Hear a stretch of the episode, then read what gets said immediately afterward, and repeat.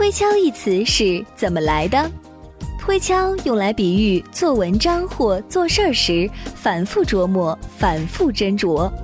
故事说的是贾岛初次在京城里参加科举考试，一天他在驴背上想到了两句诗：“鸟宿池边树，僧敲月下门。”开始想用推字，又想用敲字，决定不下来，便在驴背上吟诵。伸出手，做出推和敲的姿势来，看到的人都很惊讶。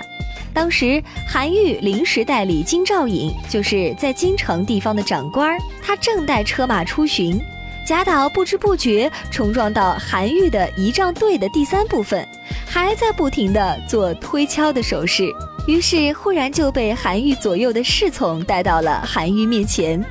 贾岛详细的回答了他在酝酿诗句的事儿，用推字还是用敲字没有确定，想得出神儿了，忘记了要回避。韩愈停下马车思考了很久，对贾岛说：“用敲字好。”于是两人并排骑着马和驴儿回家，一同谈论做事的方法，好几天不舍得离开。韩愈因此跟普通老百姓贾岛结为了好朋友。